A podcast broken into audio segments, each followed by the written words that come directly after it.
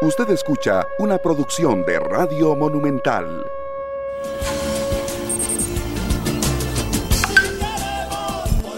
tal? Buenos días, Costa Rica. Muy buenos días.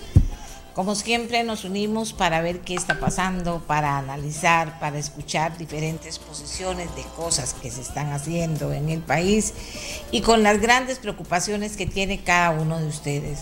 Nosotros, nuestra gran preocupación sigue siendo el tema de la vacunación, pero no solo el tema de la vacunación en abstracto, porque todavía hay problemas en los EBAIS que uno dice, ¿cómo es posible que a esta altura, entonces si vienen más vacunas, ¿cómo vamos a hacer para responder como se debe si hay tantos problemas todavía en los EBAIS? Eh, aquí me dice, les voy a contar un poquito. Eh, bueno, mucha gente pidiendo oración por pacientes que están muy graves. Eso no me había pasado todavía en la pandemia, pero mucha gente eh, pidiendo que nos unamos en oración a ellos y a sus familias por este tema, porque el tema de la muerte relacionado con el COVID es una realidad que nos está golpeando muy fuerte. Alguien me dice, por favor, doña Amelia, ayúdenos a quejarnos de la clorito picado, es la más atrasada de todas en vacunación. Apenas van a empezar a vacunar de 65 años, van demasiado lento. Dicen que hay mucha población y la señora hace esta pregunta. Si hay mucha población, ¿por qué no refuerzan? Hasta hay voluntarios que se unirían a ayudar. Ya en la universidad dijeron, en la Universidad de Costa Rica, que tienen personal preparado en las carreras que tienen relación con esto, que podrían ayudar. Entonces, esta señora tiene razón. Si dicen que en un lugar hay mucha población, ¿por qué no refuerzan? Bueno, todo eso tiene razón. Tienen razón, no les voy a decir que no. Eh, ya le he mandado varios, varios eh, mensajes a César en la Caja Costarricense del Seguro Social con quejas de las personas para que por favor respondan porque no han respondido a muchas de ellas. César nos está ayudando con tramitar las diferentes quejas que nos han mandado. Bueno, eso es un tema de la vacunación, pero nosotros creemos que hay que impulsar cualquier tema que tenga que ver con más vacunas aquí en Costa Rica, pero si no estamos preparados, solo decimos que sí estamos preparados, pero no estamos preparados, sería muy grave.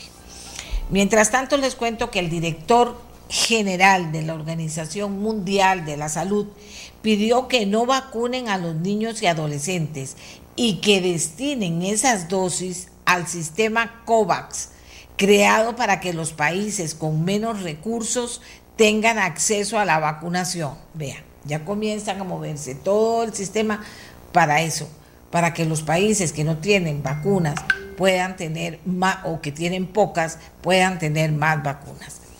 Que se entienda que hay países que quieren vacunar niños y adolescentes, pero dice el director eh, de la Organización Mundial de la Salud, pero reconsideren, porque el ritmo actual de propagación, al ritmo actual de propagación, el segundo año de la pandemia será mucho más mortífera. Vean ustedes lo que nos está diciendo en este momento la Organización Mundial de la Salud. O sea que esto es serio si se toma en serio. Si se toma solo de que pido vacunas y que o tenemos que hacer cosas que sean serias, tenemos que hacer cosas que tengan sentido. Entonces, después de contarles eso, les cuento que nosotros seguimos recogiendo firmas para pedirle a Joe Biden, presidente de los Estados Unidos, al señor Biden, pedirle que nos done vacunas un millón a un millón quinientos. ¿Por qué? Porque ella, porque Biden tiene el poder de hacerlo y tiene vacunas para, para donarlas. Hay gente que se molesta, hay gente que, que, se, que le parece que no hay dignidad al pedir vacunas donadas, como que no. Bueno, pero fíjate que no solo nosotros aquí en Costa Rica estamos ocupados y preocupados. Muy preocupados, pero ocupados en recoger firmas porque las vamos a mandar. Resulta que influyentes senadores de los Estados Unidos pidieron el viernes al gobierno de Biden desarrollar una estrategia integral para abordar la crisis de COVID-19 en Latinoamérica y el Caribe, en particular enviando vacunas anti-COVID. Mira, nos están firmando la carta los senadores eh, eh, eh, de los Estados Unidos.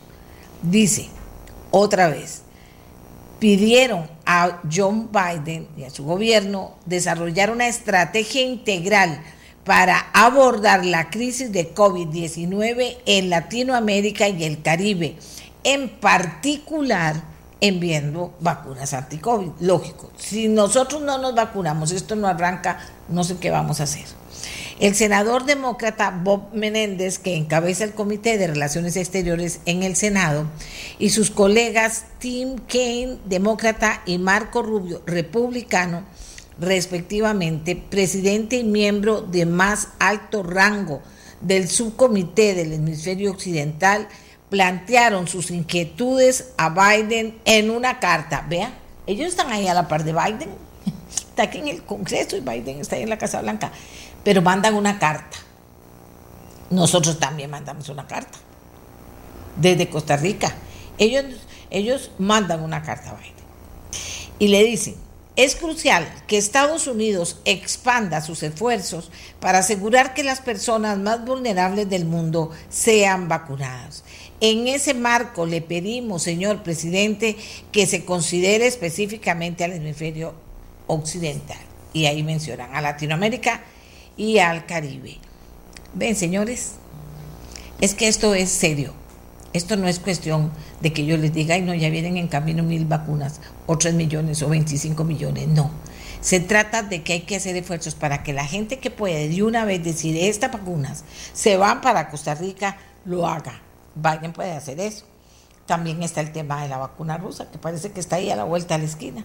Y otros mencionan a la vacuna en China. O sea, por todo lado. Pero el tema es la vacunación. Y nosotros estamos con esa idea desde hace mucho tiempo. Eh, vamos a ver, aquí nos acaban de decir eh, que el Ministerio, relacionado con tema COVID, el Ministerio de Educación Pública ha tomado la decisión de poner en pausa el curso lectivo. Costa Rica, el Ministerio de Educación ha tomado la decisión de poner en pausa el curso lectivo. Y esto marca algo muy importante, porque la señora ministra, y yo creo que con muchísimo criterio, decía hay que esperar, hay que esperar, hay que hacer el curso presencial. No, ponen en pausa el curso lectivo, porque lo que estamos viviendo en este momento, Costa Rica, y ahorita tendremos mayores detalles de qué significa, es muy grave y muy serio. Y entonces me vengo a Costa Rica, lo que pasó en Punta Arenas, que tuvieron que suspender el partido. No, el partido se suspende antes. Es muy serio. Estamos hablando de muerte y muerte y muerte. Y estamos hablando de que supuestamente no hay muchas vacunas aquí.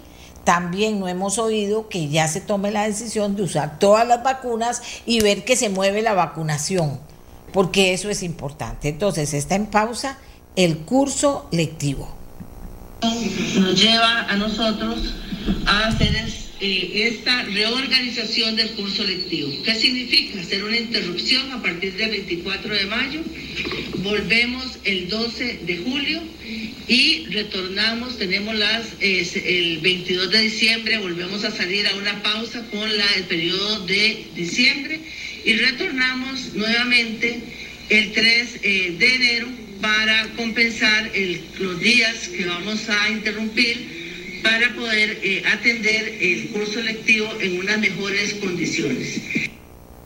La ministra de Educación Pública hacía el anuncio al país hace algunos minutos. Gracias a Cristina Hidalgo, pellizcada Cristina muy bien, por tenernos eh, hasta la voz lista, la grabación de la voz de la ministra, comunicándole al país los cambios que hay en el curso lectivo. Bueno, y mientras eso pasa, aquí en Costa Rica se discute, es que hay cosas que no tienen sentido. Hay cosas que no tienen sentido. Aquí en Costa Rica se discute si hacen o no hacen actividades con movilizaciones importantes. Qué pena, qué pena, qué pena. ¿Qué más puedo decir? Qué pena que aquí en Costa Rica se tomen esas decisiones por grupos colegiados importantes. Qué pena. Ahora, ustedes amigos, en realidad son quienes toman la última decisión. Pero fíjense que una democracia se nutre de la participación y a mayor participación, pues se fortalece la democracia. Si se toman en consideración, si se toman acciones que lejos eh, en momentos en que la participación no sería no, no sería tan grande como la que podría ser en momentos que no son tan serios, entonces estaríamos fortaleciendo la democracia. Pero si no es así, perdón, al revés, no estaríamos fortaleciendo la democracia. Y entonces resulta que eso nos preocupa muchísimo, muchísimo, muchísimo. Porque la gente poco a poco cada vez está teniendo más respeto a esta situación y cada vez se cuida más de participar, de participar, de ir a lugares no solo que le quedan cerca de la casa, sino de ir a lugares en que hay personas, más grupo de personas, se cuidan más. Los negocios están fortaleciendo las, eh, el aforo.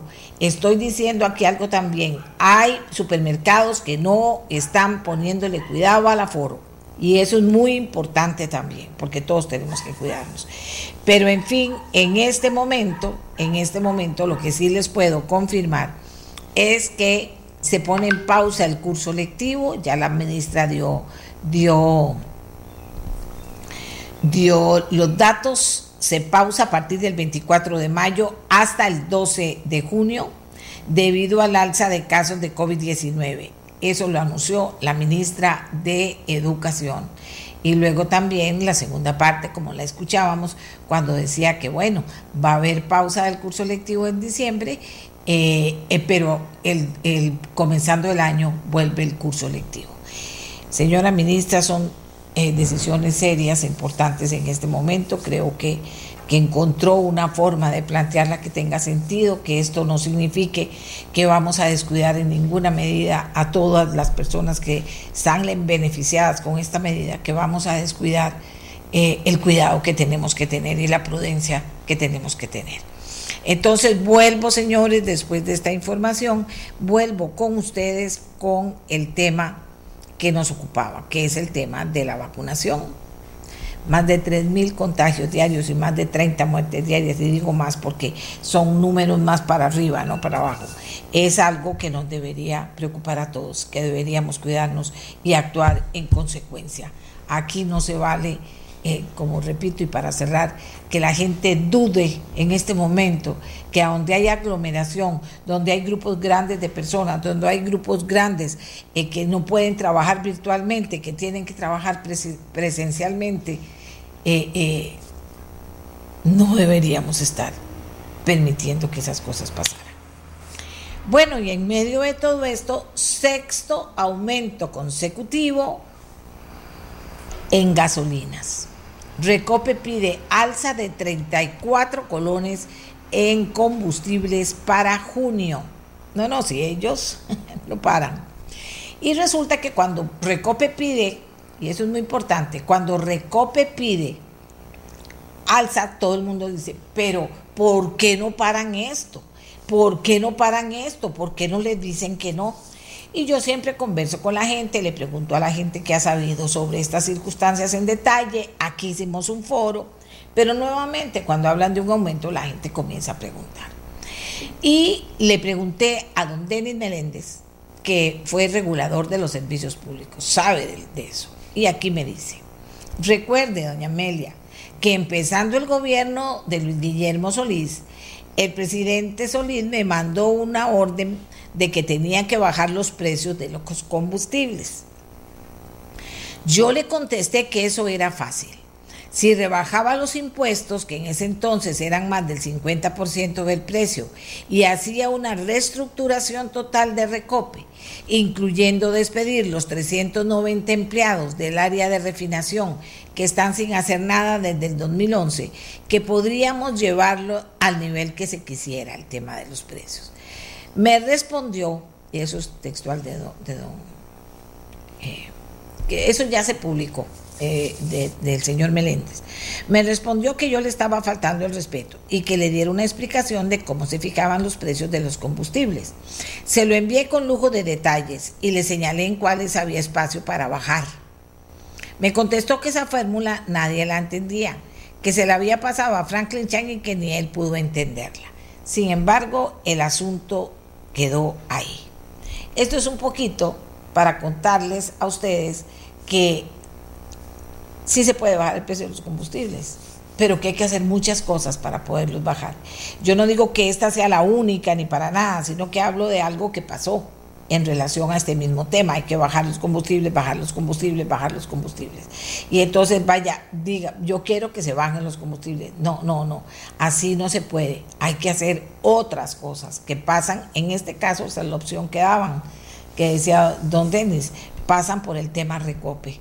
Bastante fuerte, bastante, una receta bastante clara también pero podría haber otras. El tema es que sí se podría bajar el precio de los combustibles y aquí no se ve Aquí solo se oyen excusas sobre eso. Pero en fin, volveremos a traer a la gente que sabe del tema y volveremos a ponerles de frente algunas de esas recetas que se han dado para bajar el precio de los combustibles y que por qué no se hace, que tienen que ver.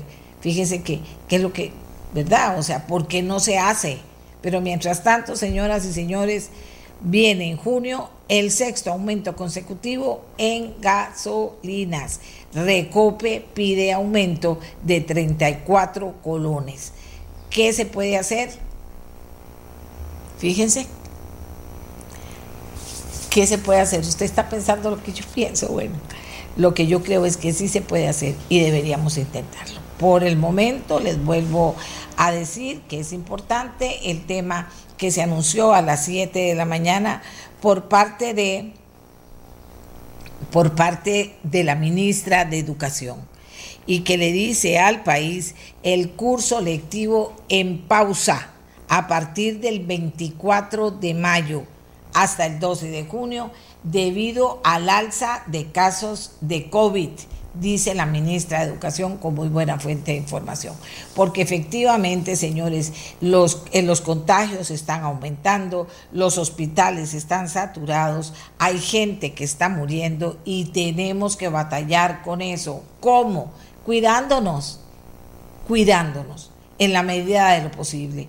Y la señora ministra dice, bueno, eh, la situación es tal que en pausa queda el curso lectivo a partir de esa fecha y retornamos cuando creemos esto será controlado ya, el contagio se habrá controlado, porque como ya nos han dicho, esto va a llevar tiempo, señoras y señores. Por favor, cuídese, cuide a la gente que usted quiere, cuide a la gente que tiene relación con usted, pero lo más importante es que se cuide. Hay gente que entra o sea que es a una velocidad tan grande que aparece que eh, con, el, con el COVID. Inmediatamente eh, eh, la atienden, a 24 horas está ya en la, en, en la unidad de cuidados intensivos, con situaciones muy difíciles. Y hay gente muy joven también que está muriendo. Entonces, ¿qué nos queda a nosotros? Sin duda alguna, cuidarnos, pero también pensar en la gente que está, y eso es muy importante, que anda trabajando y tiene que salir a trabajar para poder comer. Tengan presente eso. Y por supuesto, cuando usted pueda decirle al muchacho que llega a dejarle un encargo, a la persona que llega a dejarle las verduras el fin de semana, usted tiene mascarilla, usted tiene algo con, con que desinfectar lo que trabaja, tiene o no tiene, de repente no tiene. Y entonces hay dos opciones, o usted le da de lo que usted puede compartir o lo otro. Decirle, mire, cobre un poquitico más, no mucho, un poquitico más, pero cómprese sus mascarillas y cómprese su desinfectante. No anden así, porque hay gente que necesita salir a trabajar, señores, y no podemos decirle, ah, bueno, si tiene que salir, salga solamente. Hay que ayudar a esa gente. Y decía el doctor Salas, que anda, eh, eh, que está coordinando con la Cruz Roja, espero que les haya ido muy bien ayer, el, la recolección de dinero para comprar mascarillas, decía que teníamos que entender que una persona que compra la leche o compra la mascarilla, compra el pan o compra la mascarilla, va a preferir comprar la leche para los chiquitos y comprar el pan para medio comerse algo que la mascarilla. Y entonces tenemos que entender eso. Y simplemente tal vez usted puede compartir. Eh, eh, están entregando mascarillas, unas mascarillas de tela impresionantes que son muy efectivas.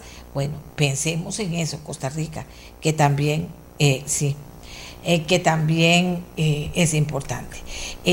la ministra lo decía ya en el programa, me equivoqué, a partir del 24 de mayo se pone en pausa el curso lectivo y se va hasta el 9 de julio, no de junio, de julio con L. Hasta ahí está el curso lectivo, a partir del 24 de mayo y hasta el 9 de julio. Eh, vamos a, a, ver si lo logramos poner otra vez para las personas que en este momento están escuchando el programa, el momento en que lo anunciaba la ministra y el curso lectivo del 2021 se extenderá hasta enero del 2022, pero era el momento en que la ministra lo anunció.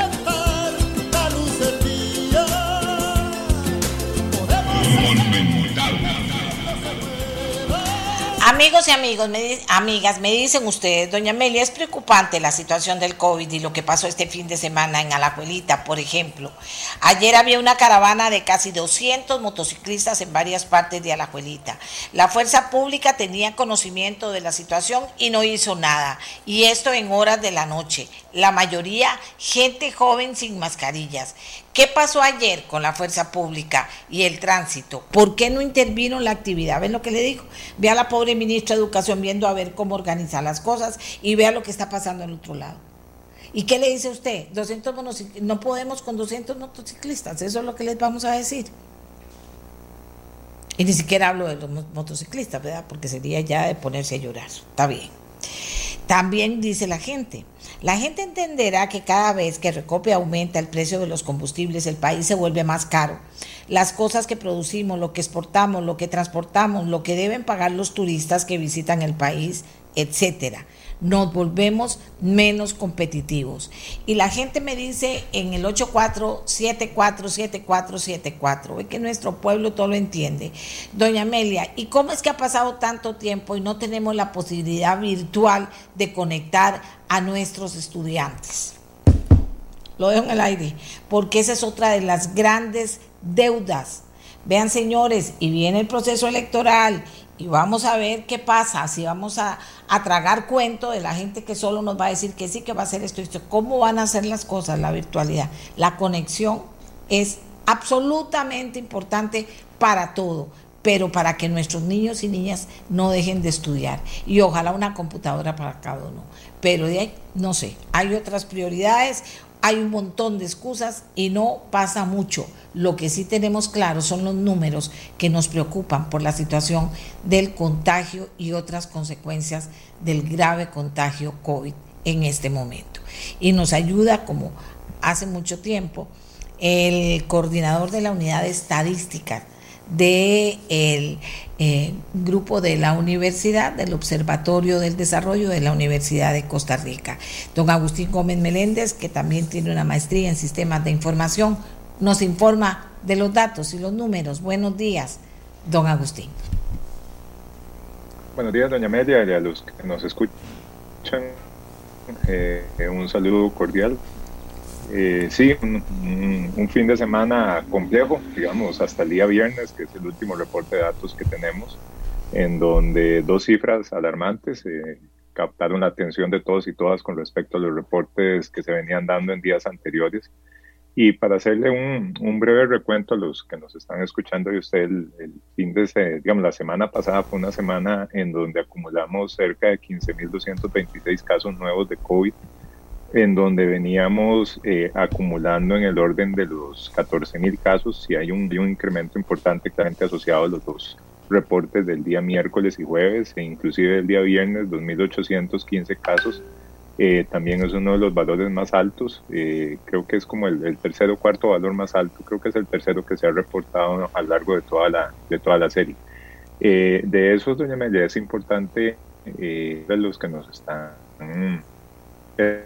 escuchar eh, el comportamiento también de los fallecimientos, que es algo que se ha venido incrementando tanto en el promedio diario, uno podría estimar los últimos siete días, el promedio anda por 26 fallecimientos por día y esto está asociado lastimosamente a los dos últimos días de la semana pasada, jueves y viernes, en donde tan solo esos dos días 65 fallecimientos cuando se reportaron 32 el día jueves y 33 el día viernes. Y antes de eso, o sea, la, semana anterior, hace 14 días, el promedio eh, por grupos de edad era muchísimo menor. Doña María era cercano al 18, 18, 19 personas eh, falleciendo por día, eh, cuál es, es, eh, entender el comportamiento que está teniendo. Respecto a los, a los internados de media, como se ha venido observando, si hay un incremento y se sigue dando el, el aumento de, de personas que, que, se han venido ingresando al sistema de salud. Tal vez en, en los últimos ocho días, nueve días han ingresado más o menos en promedio 164 personas, eh, que estos son comparando, por ejemplo, el día 6 con respecto al día 14, ese es como el aumento que se podría estar dando y obviamente al día 14 teníamos 1.339 personas internadas, de las cuales 489 estaban en cuidados intensivos. Y doña Amelia, no sería de extrañarnos que lastimosamente para el día de hoy ya estemos en, en una cifra de 500 personas o más en, en las unidades de cuidados intensivos de haberse mantenido el mismo ritmo que se dio eh, semanas anteriores para reportar jueves, eh, para reportar sábado, domingo y el día lunes. Recordemos que hoy el Ministerio hace una actualización en horas de la tarde, entonces estaremos analizando un poco el, comportamiento que se ha estado dando en, esa, en, ese tema. Respecto a la tasa de reproducibilidad, doña Amelia volvió a subir. Eh, esto claramente está asociado y en, otros espacios lo habíamos conversado a la intensidad del reporte diario de casos. Entonces, claramente con los últimos tres días de repunte, el valor está ahora en 1.18. Eso significa que cerca de 100 personas contagian a otras 118 eh, más en una nueva generación. Entonces, sí es algo de, prestar atención.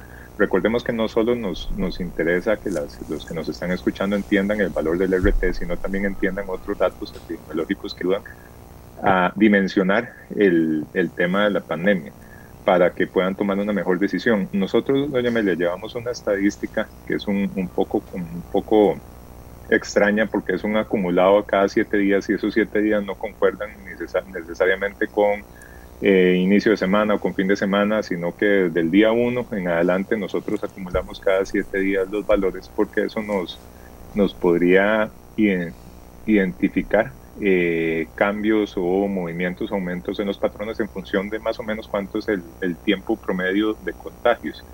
Eh, para que las personas entiendan el proceso de aceleración en el cual nosotros iniciamos. Eh, le voy a mencionar los últimos cuatro, los últimos tal vez cinco, cinco reportes que tenemos de ese acumulado cada siete días. El primero es de, de marzo, son 6.000 casos, el segundo acumulado son 8.353, el tercer acumulado son 14.000 casos, el siguiente acumulado son 14.495, que ahí fue cuando conversamos en algún momento que no había aumentado tanto una semana respecto a la otra.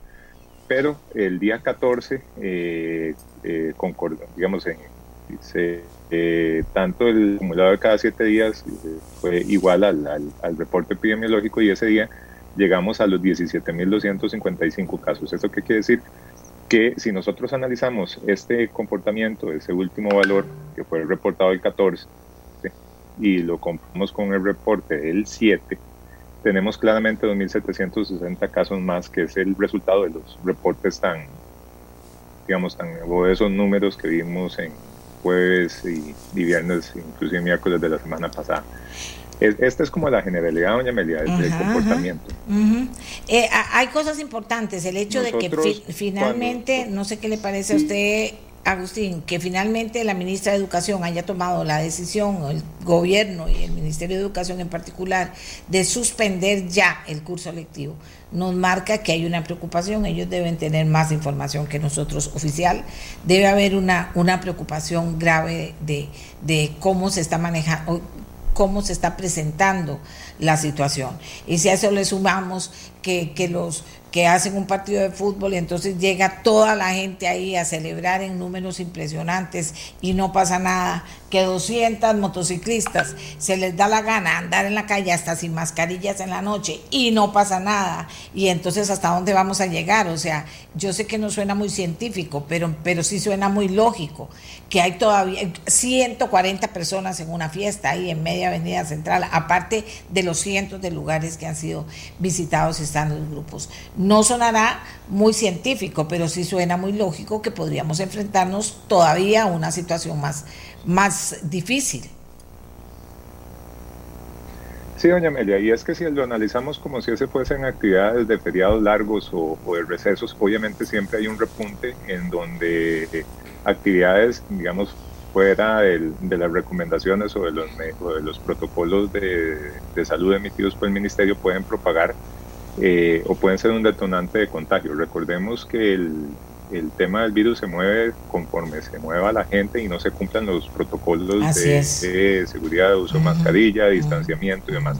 Entonces es de esperarse, eh, como ya ha pasado en otros momentos, en donde hay una, un feriado largo, hay ciertas, eh, digamos, condiciones que tienden semanas o días después a hacer un repunte en, el, en la cantidad de casos. Y también recordemos que eh, el éxito de evitar eso es el uso correcto de los protocolos y el distanciamiento, lavado de manos, uso de mascarillas. Entonces cuando se empiezan a incumplir ese tipo de condiciones o, cuando se empiezan a romper las burbujas en cantidades importantes, ahí es donde pueden generar esos pequeños detonantes. Eh, con, con, esto último también, doña Amelia, nosotros eh, tratamos de hacer una actualización de los cantones también para ver esa, esa incidencia a nivel cantonal y a nivel distrital y tomamos en cuenta nada más los valores del 11, 12, 13 y 14, que fueron como el día antes y los dos días en donde se hubo un mayor, mayor repunte y el día viernes. En esos cuatro días, doña Amelia, el cantón de San José, de Alajuela, de San Parados y de Cartago son los que encabezan la lista. Eh, en, en, esos días, como había mencionado, se reportaron 11.263 casos. Es una cifra importante y recordemos que por un tema de volumen, doña Amelia, esas personas van a estar ingresando o consultando el sistema hospitalario eh, próximamente, lastimosamente, y hay un porcentaje que también muy lastimosamente va a fallecer, porque eso ya se ha visto, digamos, asociado en la, en la evidencia y en los datos y en los reportes inclusive que da la Caja Costarricense y el Ministerio de Salud. Entonces, teniendo en cuenta esto, esos cuatro cantones sumaron en esos cuatro días 2.790 casos nuevos. Le sigue Pérez de León, Heredia, Pocosí, San Carlos, La Unión y Goicochea y está metiéndose lastimosamente eh, Liberia en, este, en estos casos. Eh, inclusive después de Liberia le sigue Punta Arenas, doña Amelia, que es un, es un caso también interesante de, de analizar por los eventos del fin de semana, ¿verdad? Eh, ¿Qué pasa eh, con estos eh, o con estos? empezamos sanamiento de los distritos y empezamos a, visualizar cuál ha sido ese, ese movimiento a nivel, a nivel distrital en la cantidad de reportes.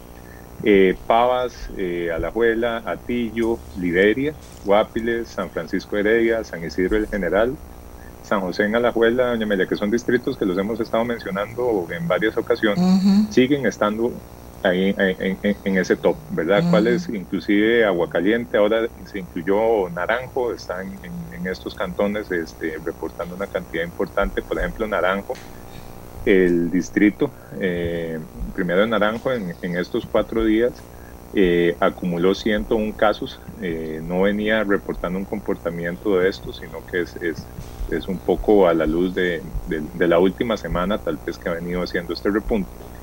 Y de ahí para adelante siguen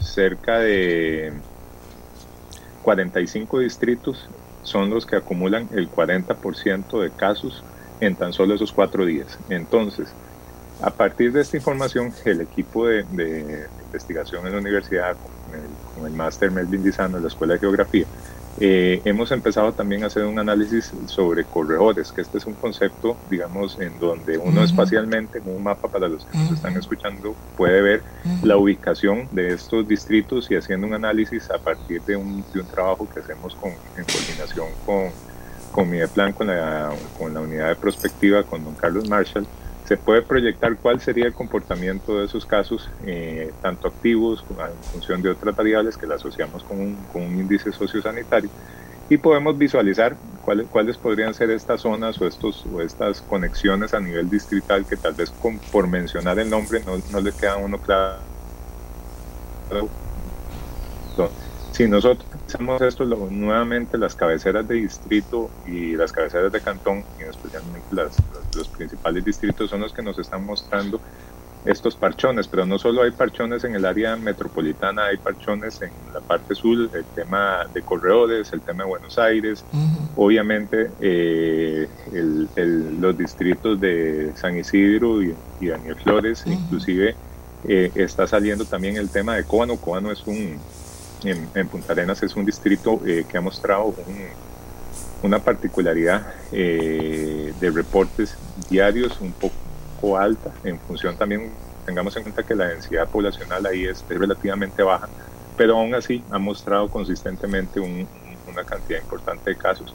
Hay una zona en la parte de San Carlos, La Fortuna, también tenemos Pocosí, La Rita, pero mayoritariamente estamos ubicados en el gran área, en el gran área metropolitana. ¿Esto qué significa? Que la, la, como en otros momentos epidemiológicos, el virus está concentrado en un lado, pero poco a poco hemos visto que se han empezado claro. a incrementar estas zonas fuera del área metropolitana, fuera, en, digamos, en que, están generando otras condiciones en otros, en otros cantones que no se habían visto. Con respecto a los, a los casos nuevos, doña Amelia, nada más por grupos de edad, y este dato lo tenemos actualizado hasta el 13, y nos dio para poder actualizar al 14 por el volumen de información. Los, los casos nuevos por grupos de edad se siguen reportando principalmente en dos, el que es de 30 a 44 y el de 45 a 59. ¿Esto qué significa? Que ese es el grupo en donde hay un mayor aporte de casos nuevos diagnosticados por COVID. Sin embargo, hay un repunte importante en el grupo de edad de 15 a 24. Eh, entonces, si nosotros empezamos a contrastar esta, esta información y empezar a analizar si se está cumpliendo el mismo patrón que veníamos hablando, que es población joven, que es población con ciertas características, el demográfico de 85 y más sigue a la baja, que eso es parte del proceso de vacunación. Tendríamos que ver ahora con el cambio de las medidas sobre el proceso de vacunación que ya cubre un grupo más amplio, cómo se va a ir moviendo este comportamiento a lo largo, en donde ya podría estar afectando el grupo de 45-59 y afectando, digo, porque los van a estar empezando a vacunar. Entonces, es, es, un dato eh, que, hay que, que hay que seguirle monitoreando. Respecto, sí, respecto a los fallecimientos. Ajá.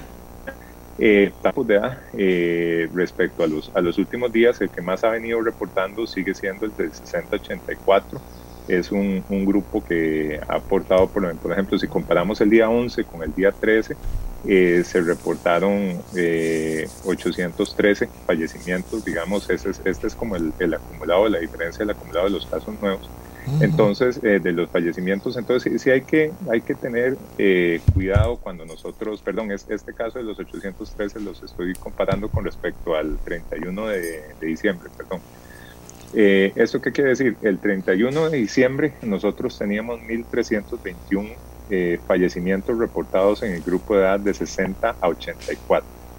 Al 13 de, la semana pasada teníamos 813. ¿Eso qué quiere decir? En estos meses esa es la cantidad de personas que han estado falleciendo por eh, causas asociadas a COVID-19. También hay, un, hay una diferencia en el siguiente grupo de edad de 45 a 54. En diciembre teníamos 329 fallecimientos y hoy, bueno, al 13 reportamos 583.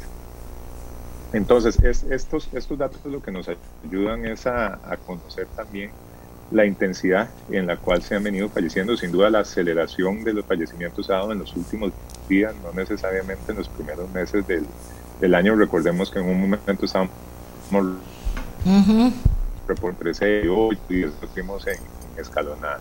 Entonces también, también es, es, importante y esto también está asociado al, al, a la edad promedio en, de internamiento de las personas en las unidades de cuidados intensivos. En, otra, en, otros espacios que hemos estado conversando un poco de esto, eh, la misma, el mismo director del SEACO nos, nos informaba un poco de que la edad promedio se ha venido bajando en las unidades de cuidados intensivos. Eso quiere decir, ya no se están internando personas en edades altas, sino ahora se están internando personas en edades de los 40 a 50 años, que tienen condiciones que por su salud puede que duren más, resistan más, pero eh, están metiendo una, una, un demográfico diferente al que veníamos viendo. Así es. Con respecto a lo, a lo que podría pasar en las últimas, en, los siguientes días, doña Melia, en el equipo de trabajo en coordinación con, con don Carlos Marshall de, de Mieplan, eh, generamos un índice de alerta sociosanitaria que tal vez en, en, otro espacio podría don Carlos conversarles un poco y don Gilbert Brenes, que es el director del Centro Centroamericano de Población, que también ha estado involucrado en este proyecto, sobre cuáles, cuáles podrían ser aquellos sitios en donde el comportamiento podría seguir igual o incrementarse. Tenemos nuevamente una, una consideración sobre San Isidro de la General, sobre el Distrito Primero de la Juela, sobre Paz, sobre San José, sobre San Francisco en Heredia, sobre Daniel Flores, Guapiles, Guadalupe, Desamparados, este, San Miguel en, en Desamparados también, en Coan, en donde ¿Qué, es lo que pasa? Doña Estos distritos, o por lo menos estos que le están mencionando, no son ajenos a los que hemos venido conversando, ¿verdad? Entonces eh, sigue una presencia importante de transmisibilidad en estos distritos y en esta zona, lo cual nos, nos alerta de que las personas que viven ahí deben extremar medidas, deben tener más, más cuidado sobre cuáles son los protocolos que tienen que seguir, cómo los tienen que seguir, qué es el uso correcto de mascarillas y sobre todo eh, de alerta al comportamiento. Son zonas que ahorita lastimosamente podríamos decir que son de alta transmisibilidad. Eso quiere decir de que todas las semanas y todos los días se siguen reportando una cantidad importante de casos y la tendencia, por lo menos a partir de estos modelos, indica que no va a variar en las próximas, por lo menos en la próxima semana. Eh, eso es lo que nos hace es una, una alerta sobre el comportamiento posible que se podría dar en, en, estos, en estas zonas. Respecto al a la tasa de reproducibilidad a nivel cantonal, doña Media, nosotros también la volvimos a actualizar al 14 y eh, hay que entender que, la, que esta tasa se, se ajusta en función de los reportes diarios. Entonces, por ejemplo, el cantón de Dota está apareciendo con una alta transmisibilidad a Bangares, La Cruz, Parrita, Golfito, Acerrí y Liberia. Y no necesariamente, doña Media, se puede ver aquí, son cantones GAM, digamos algunos, si no eh, están fuera del gran área metropolitana, Acerrí, Liberia, Corredores, Ojancha, Puriscal, Salapiquí, en donde la, ¿qué es lo que pasa en, el, en estos casos? El reporte de casos diarios en los últimos días es de que hay un posible incremento en la cantidad de casos diarios que se estarían reportando. Y me voy a centrar, por ejemplo, en el caso de Liberia. Liberia en las últimas semanas ha estado reportando en, pongámoslo así, el 11 al 14, que es el periodo que le había mencionado antes, que en promedio estaba reportando 57 casos por día. Si nosotros utilizamos del 7 al 10, que son los otros cuatro días antes, en promedio estaba reportando 27 casos. Entonces vean el cambio que ha tenido casi que en, en, ocho días el Cantón de Liberia sobre el, eh, la cantidad de casos que se ha venido reportando. En estos ocho días, el promedio es 42 casos por día. Entonces, así es como uno puede interpretar el comportamiento, la volatilidad que tiene la tasa de reproducibilidad con, el, con los reportes diarios. Otro caso es Acerrí, por ejemplo, Acerrí, en los, eh, tomando en cuenta el 11, 12, 13 y 14, en promedio estaba reportando 35 eh, casos diarios por día y cuatro días antes, es decir, el 7, el 8, el 9 y el 10, estaba reportando 22. Entonces, esto es lo que nos ayuda a interpretar realmente qué es lo que está ocurriendo en cada una de las zonas, en cada uno de los, de los cantones o de las comunidades, y así podemos ir conversando sobre otros. Parrita, por ejemplo, que también lo mencionamos, eh, del 7 al 10 promediaba 12 casos por día y del 11 al 14 está promediando 26. Entonces, esos, brincos es lo que, lo que, lo que debe alertar. alertar a nivel de la tasa de reproducibilidad de que, ojo, ahí está pasando un cambio en el patrón, ahí está pasando algo que hay que, que, hay que analizar. Inclusive si nos vamos a los, a los datos eh, distritales y tomamos tal vez el, el ejemplo de, Parrita es muy consistente en, los días y Parrita solo tiene un distrito en donde obviamente ha venido acumulando una cantidad importante. Si nos vamos a CERRI, eh, ahí podemos también ver esos comportamientos. Lo que les quiero decir con esto es que uno a nivel del comportamiento del virus tiene que hacer un balance entre varios indicadores, entre varias estadísticas para dinámica y la realidad. Okay.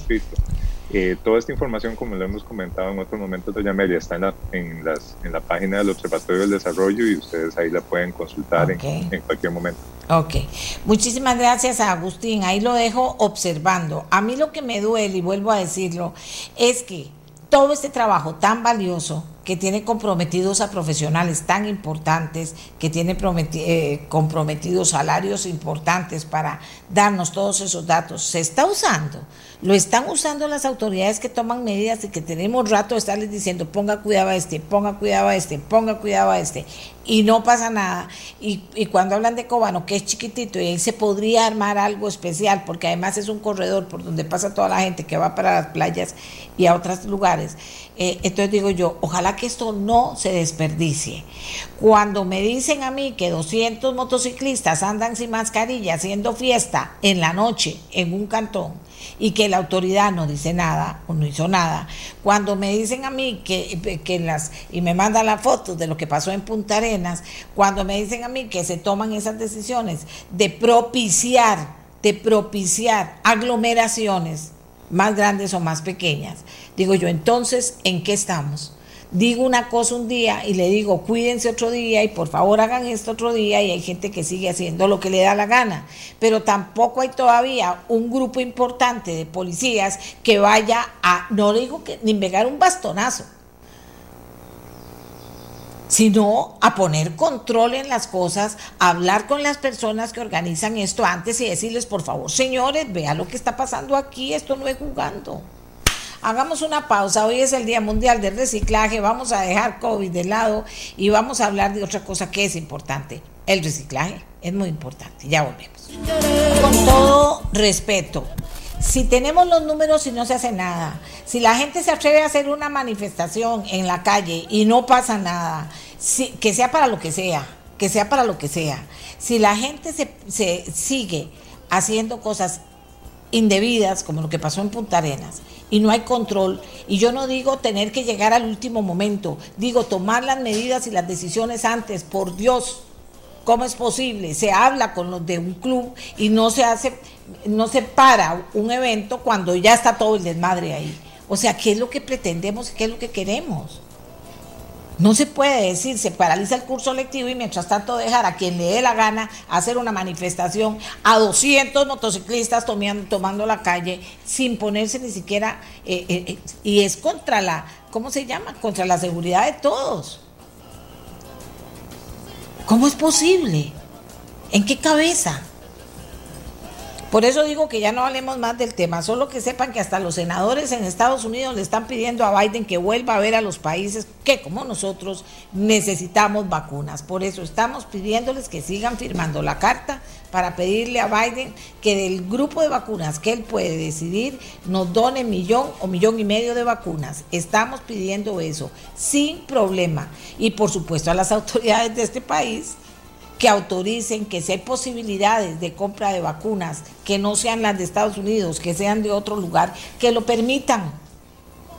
Porque entre permitir manifestaciones de 200 motociclistas de un club deportivo o de que el grupo sea, permitir eso por Cristo, o sea, entonces mejor permitan lo otro, permitan lo otro para que esto funcione. Así que hoy vamos a hablar rápidamente del tema de el reciclaje, porque hoy es el Día Mundial del Reciclaje. Se celebra recordando que el reciclaje salva a nuestros recursos naturales, mitiga el cambio climático y genera empleos. Se trata de incorporar a las rutinas de la vida cotidiana la separación de residuos o productos y reciclarlos. Eh, reciclar en casa supone, amigas y amigos, Reciclar en casa supone, amigas y amigos, preservar el medio ambiente y algo tan importante como ayudar a la creación y mantenimiento de puestos de trabajo, que esto es muy importante. porque el proceso de reciclaje de residuos necesita de empresas y personas trabajadoras que recojan los distintos materiales y los clasifiquen.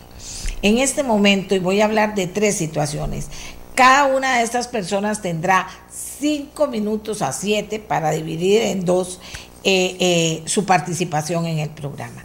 Voy a hablar primero de una empresa, de una iniciativa que se llama Bitcoin en Costa Rica. O sea, existe una eco Bitcoin, eco moneda virtual Nació en Costa Rica hace tres años y cuenta en este momento con 80 mil familias inscritas y, y tiene alianza con 66 municipios del país.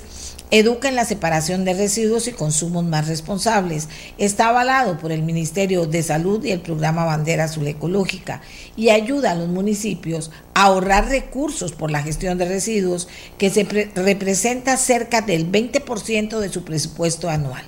Tiene alianzas con 200 empresas privadas, 75% pymes que trabajan por la sostenibilidad.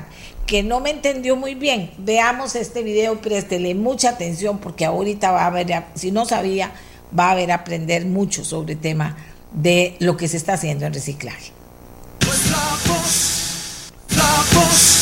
Bueno, amigas y amigos, ya vieron Bitcoin que están hablando, moneda, ecomoneda virtual municipios que están trabajando con este programa que nació en Costa Rica. Uno de ellos es el municipio de, eh, de Montes de Oca.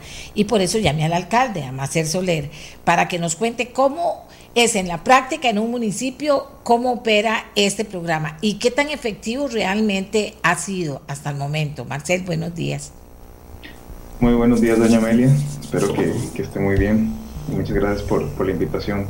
Como usted lo mostró en el video, un poco como usted lo explicó, eh, desde hace tres años nosotros fuimos de las primeras municipalidades que comenzamos con este proyecto y nos ha generado importantes resultados en términos de recolección de, residuos valorizables. Eh, eso provoca que muchísimas personas se acerquen a nuestro centro de acopio, eh, en el distrito de Sabanilla, donde está el plantel municipal, a entregar los residuos. Por ejemplo, en 2017, doña Amelia, recogíamos 77 mil toneladas de residuos valorizables en el centro acopio y para el 2019 subió a 164 mil, de 77 a 164 mil. Eh, para el 2020 tuvimos un pequeño bajonazo, 136 mil toneladas, pero sobre todo porque hubieron varios momentos de la pandemia donde tuvimos cerrado el, el centro de acopio. Pero esto también significa que las personas se acercaron y se motivó mucha gente a acercarse a la municipalidad, a traer los residuos valorizables porque ganaban puntos y puntos que podían convertir en, en descuentos. Ahora estamos en una nueva etapa del proyecto que es un proyecto piloto de Ecoins que no está en este momento en ningún otro cantón, que lo que busca es provocar que las personas no se tengan que trasladar a la municipalidad a dejar los residuos valorizables, sino que en las mismas rutas de recolección tengan la oportunidad de acumular Ecoins y para eso tenemos una plataforma aparte donde hay todo un mecanismo en el cual la gente apunta un código que le genera la aplicación en la bolsa y el recolector de, de residuos de la municipalidad va con una tableta y va documentando lo que va recogiendo y así se van asignando los puntos a las personas y después esos puntos efectivamente en una economía circular pueden ir a canjear por comercios que tienen descuentos a quienes son responsables en el manejo de sus residuos. ¿Esa parte también ha funcionado? Ese está en piloto, llevamos un año. Eh, ha ido poco a poco, cuesta un poquito más porque requiere un poquito más de la laboriosidad, requiere que la persona se inscriba, si quiere por aquí en el chat le puedo dejar el, el link, también está en la página web de la municipalidad, la persona se inscriba, y cada vez que saca los residuos apunte en la bolsa el código y tome una foto. Después lo que hace el, recolector es comprobar eh, la bolsa que encuentra con la foto que está y el código y asigna los puntos. Ahora, Marcel, ¿cómo hizo? Porque esto se oye muy bonito y vea que no han terminado el proceso porque esto no es fácil. ¿Cómo hicieron ustedes para tener, eh, eh, para mm, voy a decir, para poder tener los lugares apropiados, que la gente los utilice, que eso es lo más difícil, que la gente tenga esa disciplina y una vez, eh, eh, ¿cómo le dicen a la gente qué tipo de residuos? ¿Cómo la gente les cumple con eso? Porque hay gente que va y deja un colchón viejo y, y yo no sé si eso sirve o no sirve, etcétera. ¿Cómo hacen todo este proceso en la municipalidad? Bueno, es un proceso de transformación cultural. Eh, la Municipalidad de Montes de Oca lleva ya bastantes años con todo este tema de gestión integral de residuos y con todo el tema de la separación eh, de los residuos, pero uno de los elementos que viene a aportar Ecoins no solo es que la persona gane los puntos, sino que hay requisitos, y el requisito es que los residuos tienen que venir limpios, secos y separados. Y eso obliga a las personas a ser mucho más conscientes de cómo gestionar sus residuos, de cómo no puede entregar eh, un colchón no es reciclable, eh, y además campañas de información que, que se han hecho en ese sentido. La municipalidad ha repartido volantes, explica eh, cada año en las rutas de recolección cuáles son los tipos de residuos valorizables, en qué consisten, cómo se dividen, y la idea es seguir con este proceso. Esto no va a pasar de un día a otro. Eh, probablemente no tarde muchísimos años más en que toda la población lo haga, pero hay que ir generando este tipo de iniciativas y este tipo de incentivos para que las personas se sienten motivadas a cambiar su comportamiento en la gestión de los residuos y a ser muchísimo más responsables. ¿Cuáles residuos son los que ustedes eh, aceptan? Bueno, todo lo, lo, que tradicionalmente metemos dentro de residuos valorizables, todos aquellos vidrios, plásticos, papel, cartón, aluminio, latas, eh, que, pueden ser, que pueden ser eventualmente reciclables. Y como dije, la, la, la, premisa es que tienen que ser presentados limpios, secos y separados. Ese es eh, lo más importante, porque si no están de esa manera se, se vuelve, imposible su, su gestión y, se eh, vuelve imposible, imposible reciclar. Un residuo, un residuo sucio, un residuo no se puede, no se puede eventualmente reciclar de esa manera. Ahora, ¿qué hacen con esos residuos? Disculpe. ¿Qué hacen con esos residuos? Los residuos, bueno, la municipalidad tiene varias eh, empresas que son gestoras de residuos autorizados por el Ministerio de Salud, dependiendo del tipo de residuo y estos residuos son trasladados a estas empresas. La municipalidad valora porque esas empresas pagan de alguna manera por recibir esos residuos, pero al mismo tiempo hacemos una inspección para verificar que la, gestión ambiental que hacen dentro del sitio sea, sea la adecuada y no simplemente que estén recibiendo residuos y la municipalidad se desentiende de, de qué tipo de gestión es la que están haciendo. Vamos a ver. La idea es que, que, los residuos que la gente entregue limpios, secos y separados eh, tengan el mejor destino posible. Bueno, ese, ese, ese podría ser el cambio cultural relacionado con el tema de la basura. Eh, no pasa en todos los municipios, eh, tengo entendido que hay algunos inclusive. ¿Qué, ¿Qué control se lleva sobre los municipios que lo están haciendo para que lo estén haciendo bien? Bueno, esto lo gestionamos precisamente con, con Ecoins, que es, que es nuestra contraparte, que es la, la empresa que ha venido desarrollando todo este, todo este producto que es bastante, bastante, bastante bueno y al final queda muy, muy relacionado con los procesos de gestión integral de residuos que tienen las municipalidades y los procesos de control. Ni a la municipalidad, ni a ECOIN, ni a los vecinos nos sirve que, que esto se haga mal y que esto no funcione. Entonces yo creo que hay control por, por todas partes, pero al final sobre todo es un llamado a la conciencia de las personas. Usualmente quienes están dispuestos a separar sus residuos, quienes están dispuestos a entregarlos limpios, secos y separados, eh, son personas que tienen un nivel de conciencia ambiental y suelen ser bastante responsables a la hora de hacer entrega a los mismos. Sobre todo porque existen mecanismos de control, ya sea que usted lo entregue en centro copio, que una persona lo va a recibir y lo va a revisar, o que usted lo entregue en camión recolector y ya que ha registrado su bolsa con un código especial y se sabe quién es y a, quién pertenece. Entonces, en caso de que venga algo mal, eventualmente también se puede dar seguimiento y trazabilidad y saber que, que no se hizo correctamente, pero son muy pocos los casos en los que las personas que, que ya entregan sus residuos separados eh, lo hacen de una manera, eh, digamos, mal, y si no, también siempre hay un proceso de aprendizaje y, y, yo creo que esa es la gran oportunidad que tenemos. Claro. Y eso demuestra también que no todo está escrito en piedra, que hay una posibilidad siempre social de cambiar y de mejorar. No, no, Excelente, excelente. Marcel, vamos a ver. Eh, bueno, dice ustedes que están en ese proceso, pero si usted tuviera que decirle a las otras municipalidades, porque no es solo un centro de acopio, es un centro donde trabajan personas, donde revisan, si usted tuviera que decirle a las otras municipalidades, porque hay mucha gente que dice, ¿cómo hago con eso que hay que reciclar? Porque ya no le puedo decir basura, dice la gente. ¿Qué, hago con eso? No tengo. ¿Y cómo hacemos? Y yo veo que hay otros lugares en que pasan y lo recogen. Usted nos habla de que la gente llega a dejarlo. ¿Cómo, cómo, cómo hablarle y cuál es el clic que hay que hacer ahí para lograrlo? Me parece que eso va a depender muchísimo del contexto de cada municipalidad, de cada cantón. Yo quiero quizá puedo, puedo creer que Montesbeuca en cierta medida es privilegiada, que puede tener algún nivel importante de, cultura ambiental y de preocupación por el medio ambiente. En ese sentido, yo creo que hay que pensar cuáles son las, las, las, temáticas que podrían interesar a la comunidad y a las personas y cómo dirigir campañas específicas. Ya muchísimas municipalidades están con ecoins El proyecto que empezamos aquí en Montes de Oca, Recolección en Casas, eh, es un proyecto piloto para identificar si esto podría eventualmente expandirse a otros cantones y que este beneficio lo tengan muchísimas más personas y creemos que es, que es una gran oportunidad. Igual, doña Mira, usted sabe que esto es un cambio cultural súper super lento. Eh, lo hemos tenido muy rápido, quizá en los últimos años, pero hay que esperar que los, los, más pequeños, los chicos que han recibido en las escuelas y los colegios eh, mayor educación ambiental que, que otras generaciones, eh, lo demuestren después cuando vayan creciendo y cuando sean parte más activa de la sociedad y también quieran, quieran incidir. Ya muchos, y hay muchas personas que lo dicen, mis hijos me dicen que por qué no, que por qué no separo, que por qué no resido, que lo aprendí en la escuela, que lo aprendí en el colegio, pero yo creo que hay que seguir, hay que seguir empujando y es un tema nacional. Al final el tema de residuos tienes un tema que no nos pasa por un solo cantón, es un tema que pasa por todo el país y, y es de todo el país, de todas las municipalidades creo que poco a poco tenemos que, irlo entendiendo. Claramente no es lo mismo una municipalidad urbana o una municipalidad, un cantón muy denso que un cantón rural. Es decir, hay características y, y, temas culturales distintos. Hay cantones donde se queman los residuos y eso también significa otra serie de retos que no tuvimos nosotros. Entonces, cómo ir cambiando esos comportamientos, esa forma de actuar en la gestión de los residuos es todo un reto que tenemos que ir abordando según el contexto de cada, de cada sitio. Excelente, él es Marcel Soler, alcalde de Montes de Oca. Ahora vamos a hablar con el representante de la empresa, de una empresa que es la más grande en exportación de reciclaje de Costa Rica. ¿Cómo está eso? ¿Qué es una empresa de ese tipo y qué es lo que hace con el reciclado, con el reciclaje? Eh, él es Christian Federspiel y es el representante y él nos cuenta Cristian, buenos días. Gracias por apoyarnos en esto un poquito para que la gente entienda todo lo que está pasando con el reciclaje en el mundo y hasta dónde cada uno de nosotros se convierte en una parte de, esa, de ese proceso tan importante. Buenos días y adelante.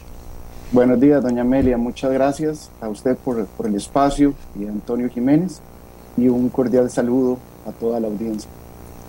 Yo represento la empresa West Coast Waste. Esta empresa tiene la casa matriz en Los Ángeles, California, desde hace 28 años y en Costa Rica desde hace 11 años.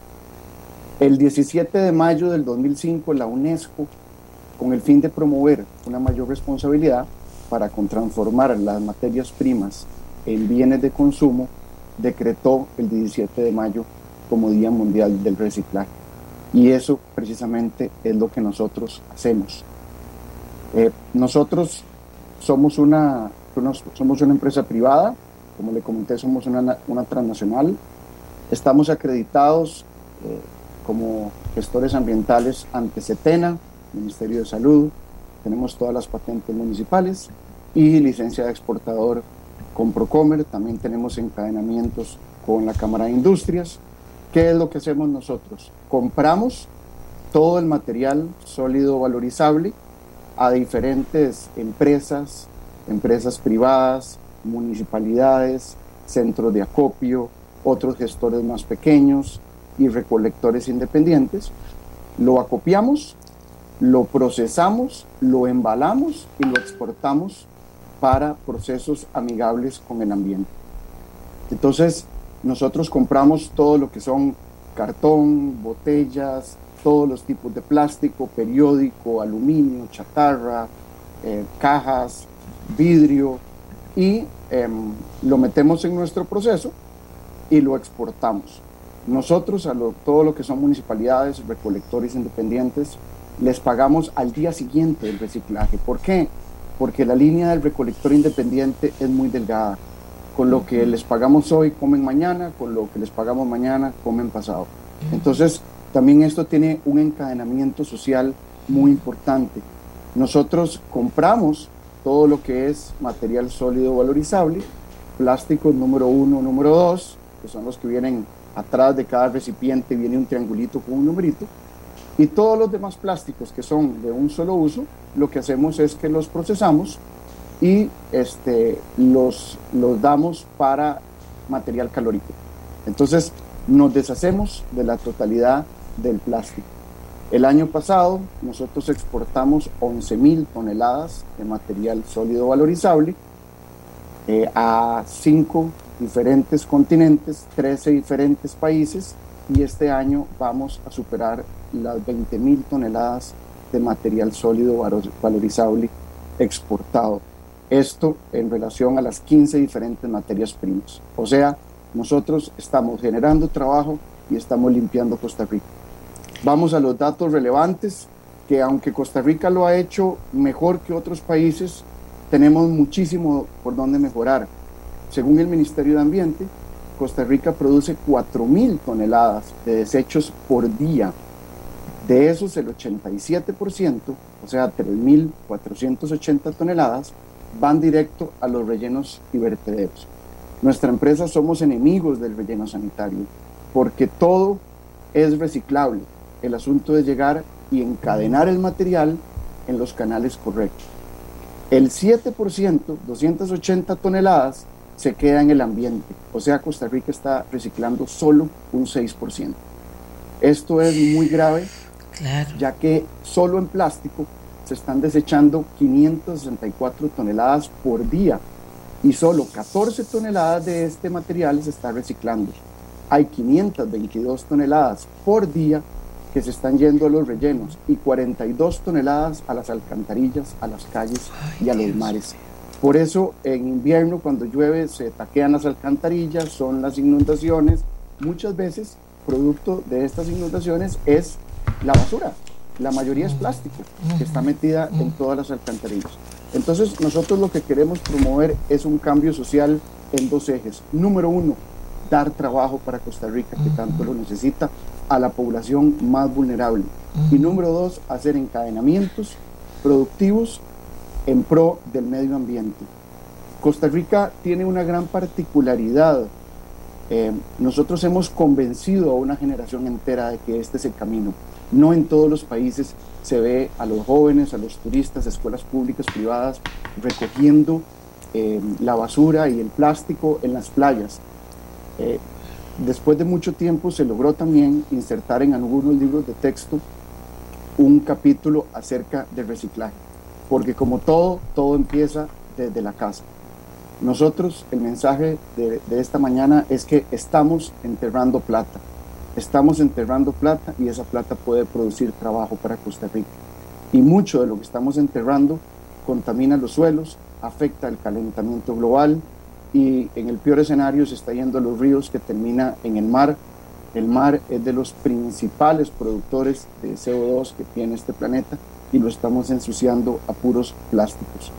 El futuro de esto es también llegar a generar energías limpias en base a la basura y en base a el, el material sólido valorizable, ya que en este momento la basura y el material sólido valorizable que va como parte de la basura, pues es un recurso prácticamente inagotable y tenemos nosotros que aprovecharlo. Nosotros, Costa Rica, al igual que la mayoría de países del mundo, tenemos una deuda con el medio ambiente, tenemos una deuda con el cambio climático y nosotros somos de las empresas del futuro, pues que queremos incorporar un componente social en esto para lograr arreglar el problema. Tenemos muchísimos retos en el camino. Antes de la pandemia, pues tuvimos eh, la oportunidad de empezar una mesa de trabajo con el Ministerio de, Salud, con el ministro Salas, que nos atendió muy amable, junto con la primera dama. Lamentablemente, eh, el COVID, la pandemia, paralizó esta mesa de trabajo, donde lo que queremos hacer es hacerle un adendum a la ley 8839, que es la ley de material sólido valorizable. ¿Qué es lo que queremos hacer? Igual como se hace en Estados Unidos y en otros países desarrollados, se le asigna un valor al reciclaje. La gente puede llegar a saber que una botella tirada en la calle cuesta 10 centavos, que una lata cuesta 25 centavos, y así poner a la población más vulnerable del país a recoger puerta a puerta ríos, eh, playas, eh, todas las comunidades, el reciclaje y encadenar el dinero para que esta gente también tenga una, una, fuente de sustento. Eh, retos, hay muchísimos, como le comenté, hay retos de tramitología, queremos abrir nuevas sedes alrededor del país, tenemos también un reto de impuestos, ya que consideramos que no es lógico que una botella de refresco que vino de otro país, la persona la empresa que la trajo ya pagó aduanas, ya pagó IVA, la persona se la toma y para sacarla del país haya que pagar un 4%. Más bien nos estamos haciendo de la basura. Qué increíble. Entonces, eso es, eso es el, resumen de lo no, que excelente. estamos haciendo. Nosotros excelente. tenemos la convicción de lograr elevar ese 6% de reciclaje mediante encadenamientos público-privados, mediante encadenamientos con empresas.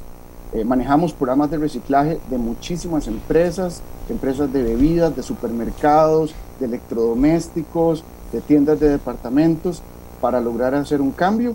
Y pues también los invito a que nos sigan en, en nuestro Facebook como West Coast Waste Costa Rica, WCW en Instagram y pues ese es, el, ese, es, el resumen del día que estamos No, excelente. Muchísimas gracias porque ha estado muy claro. Pero ya hay gente que me está preguntando cómo los contactan, eh, qué, qué, manera hay de hacerlo, hay algún teléfono, hay algo, porque inclusive podríamos planear, Cristian, como alguna dinámica eventualmente en un mes en el programa, como una vez por mes, como para darle seguimiento a eso, porque ustedes serían reflejo de, de si se está moviendo más esos números que son preocupantes. Eh, nos pueden contactar al teléfono 2235-9292. esto, esto del reciclaje, doña Amelia, tiene una gran particularidad. Todo el mundo quiere ser parte, pero nadie sabe cómo. Exacto. Y esto empieza en la casa. Eh, las personas eh, tienen que empezar a dividir su reciclaje en la casa y después exigirle a sus municipalidades tener un programa de reciclaje en sus comunidades. Es la única forma de redireccionar todo este material a un gestor como nosotros mediante una municipalidad y que no termine enterrado en un relleno sanitario. Em, esto, es, esto es básico, empezar por casa, em, no es costoso, un basurerito de cada color y, pedirle a la municipalidad un programa para que pasen una o dos veces a la semana los camiones especializados de reciclaje a recogerlo esto no es tan difícil. Tenemos muchas municipalidades también que trabajamos directamente con ellos eh, en estas labores y pues los estamos ayudando también con, equipo eh, a, poder eficientizar la separación del material. En nuestro caso, el material no tiene que venir lavado, tiene que venir solamente separado, puesto que lo que hacemos nosotros es embalar y exportar este material para su reproceso, la mayoría en resina. Entonces del plástico se convierte en resina plástica. Esto se revende en el mercado internacional para eh, ropa, suelas de zapato, partes de autos. Em, igualmente el, el, el, aluminio se reusa en componentes electrónicos, el cartón se vuelve a hacer fibra madre para volver a hacer cartón, cartulina, papel blanco, papel, color. Y muchos materiales tienen muchos ciclos de uso, ¿verdad? Todo lo que es el cartón tiene cinco, seis vidas útiles, igual que el plástico, igual que el aluminio. En el caso del vidrio, la reutilización es infinita. En fin, cada vez que reciclamos, nosotros estamos salvaguardando los recursos naturales, que es de los recursos naturales donde sale toda la producción del mundo. Bueno, aquí la gente lo felicita. Además, hay gente que le voy a leer una textual. Dice, tenía que asumirlo un empresario joven para que esto volara. Eh, bueno, ojalá que vuele de verdad porque todavía falta mucho que hacer, Cristian. Vamos a, ver qué dinámica podemos hacer aquí en el programa para ayudar en ese proceso educativo que usted muy bien dice, comienza en la casa. Pero podríamos inventar algo para ver cómo motivamos las casas para que lo hagan y, decirle muchas veces, darle tips, tal vez con tips y muchas eh, y resultados la gente se pueda entusiasmar. ¿Le parece? nosotros elevar ese 6% no lo podemos hacer solos, Nosotros ocupamos de la, ayuda, la colaboración del gobierno, de las municipalidades, de la ciudadanía, de las empresas, de todo el mundo, porque es muy triste a veces en redes sociales ver videos de países como India, que, que la gente nada en basura, y eso es lo que nosotros queremos, no queremos para Costa Rica. Nosotros tenemos una responsabilidad después de tener de tener el 5% de diversidad del mundo, de cuidar este país, de sacar toda la basura que podamos de este país y de, y de tener un paraíso no solo para nosotros, sino para los turistas que nos visitan, así como nos lo heredaron las, las pasadas generaciones. No, excelente. Eh, vean qué par de muchachos que se han presentado. No, si este país, con gente joven así tan responsable, eh, tiene que volar, la verdad, como decía esta persona. Y ahora voy a cerrar con Bobo. Productos de cera de abeja, envoltorios reutilizables de alimentos están hechos de algodón, de cera de abeja y de aceite de jojoba. Esto es algo más joven todavía dentro de los esfuerzos que están haciendo muchos empresarios y emprendedores jóvenes por ayudar a cambiar la historia. Eh, Laura Artavia es la emprendedora de este, aquí lo tengo, mira, por aquí lo tenía, ya se me perdió. Bueno, ahorita se los muestro. Aquí lo tengo, el, eh, esto que hacen ellas ¿Qué hace ella? Y ella nos cuenta de este emprendimiento para motivar a otros o para decirles, sí, el mundo está cambiando, vea cómo está cambiando. Laura, usted nos ayuda, hola. Gracias, buenos días, doña Amelia, un placer pues estar en el programa nuevamente. Y pues sí, a comentarles que tan importante es reciclar como también conseguir productos que sustituyan y podamos reutilizar el plástico. En este caso, pues el envoltorio, como usted comentaba, tiene, tiene componentes totalmente naturales, como es la cera de abeja, el aceite de jojoba, la resina natural. Todo eso ayuda a conservar alimentos. La idea de este envoltorio es que sustituya ese plástico de un solo uso que usualmente la gente eh, pone sobre una fruta, lo tira, pone otro. Entonces la idea es que este envoltorio es reutilizable, lavable, y conserva los alimentos por más tiempo. La cera de abeja tiene propiedades antibacterianas, entonces me permite que me alargue la, vida del producto, evitando también lo que tenemos un gran problema que es el desperdicio de alimentos en el mundo. Entonces, importante que sepa la gente que, que, que todo lo que podamos reciclar, bien, pero que también debemos estar sustituyendo muchos plásticos que son súper dañinos para el país, para el mundo, y estos pues es una alternativa totalmente ecológica que pueden este, utilizar. Como les digo, lo pueden usar varias veces, entonces no es eso de estar tirando, ¿verdad? Cada ¿Cómo, ¿Cómo le ha respondido la gente, Laura? Le comento que eh, usualmente, digamos, es todo un cambio cultural lo que dan los, los compañeros. Este, yo inicié en el 2017 y digamos que ha sido, eh, hay un crecimiento, la gente siente más responsabilidad en utilizar este plástico, de no estar contaminando y comienza a buscar estos sustitutos. En el país hay muchos emprendedores que estamos trabajando bajo esta línea para lograr que todo eso que estaba contaminando por todos estos años, la gente no tenga excusa para decir, es que utilizo solo el plástico porque solo eso existe, ¿no? Entonces, eh, es todo un cambio cultural, ¿verdad? Ha ido progresando, cada vez van a ser, cada vez es más la gente que, que opta por estos productos. Bien, entonces va caminando. Aquí yo tengo, ella me, ella me mandó eh, eh, envoltorio mixto Bowo, envoltorios reutilizables para alimentos. Y mire, Aquí vienen para diferentes, de diferentes, cuénteles usted, vienen de diferentes tamaños. Yo voy a, a, enseñarles. Sí, trabajamos diferentes presentaciones. El que usted eh, tiene, digamos, es eh, un envoltorio mixto que tiene diferentes tamaños en cuadritos. Pero también sacamos al mercado lo que es un rollo de envoltorios. El rollo de envoltorios va a simular como lo que es el rollo plástico. Entonces la gente ahí, digamos, ya puede adecuarse totalmente con una tijera corta al envoltorio y ya puede utilizarlo, digamos, por ejemplo, como les comentaba, para tapar frutas, verduras, hortalizas, para tapar recipientes, que muchas veces nos pasa que se pierden las tapas o algún Pyrex no tiene, entonces usualmente la gente agarraba el pedazo de plástico, lo usaba un ratito y lo tiraba. Con el envoltorio puede adecuarse también a esos recipientes, lo puedo utilizar para empacar meriendas, por ejemplo, no sé, cuando voy para el trabajo para llevar mi sándwich, para llevar mi manzana, y, únicamente lo que tengo que hacer es enjuagar el envoltorio con un poquitito de jabón, ponerlo a secar en sombra porque por el tema de la cera de abeja no puede eh, tener contacto con calor y lo vuelvo a utilizar. El envoltorio es este adherible, se pega entre él mismo, eh, se pega con, digamos, por ejemplo, la cáscara de las frutas, en los recipientes, entonces se convierte prácticamente en una, una segunda piel, ¿verdad? Una maravilla. Bueno, ya se los enseñé, ¿verdad? Espero que me hayan puesto ahí de, de enseñándoles. Ahora yo voy a comenzar a usarlo, porque la verdad le agradezco que me lo haya mandado, pero fíjese que llegó en tan buen momento que dije nada. Es la joven que me faltaba. Faltaba una mujer, pero tenía ya dos jóvenes, vio qué clase de jóvenes, un alcalde, un empresario joven, una muchacha joven, emprendedora. Ese es el nuevo mundo, señores, y estos son ellos que están trabajando y no con cualquier proyecto dos, tres proyectos muy importantes y los tres proyectos eh, merecen atención de ustedes, de las autoridades, de los diputados para cambiar lo que haya que cambiar y sobre todo de esa comunidad que muchas veces no quiere darse cuenta que los que ensuciamos somos nosotros y tenemos que comenzar a cambiar la historia y hay opciones para que ese impacto no sea tal cual es ahora. Así que le agradezco muchísimo a Marcel Soler, alcalde de Montes de Oca, a Cristian Ferspil de esta importante empresa, la empresa más grande de exportación de reciclable de reciclables. Aquí tengo el número para la gente que me lo sigue pidiendo.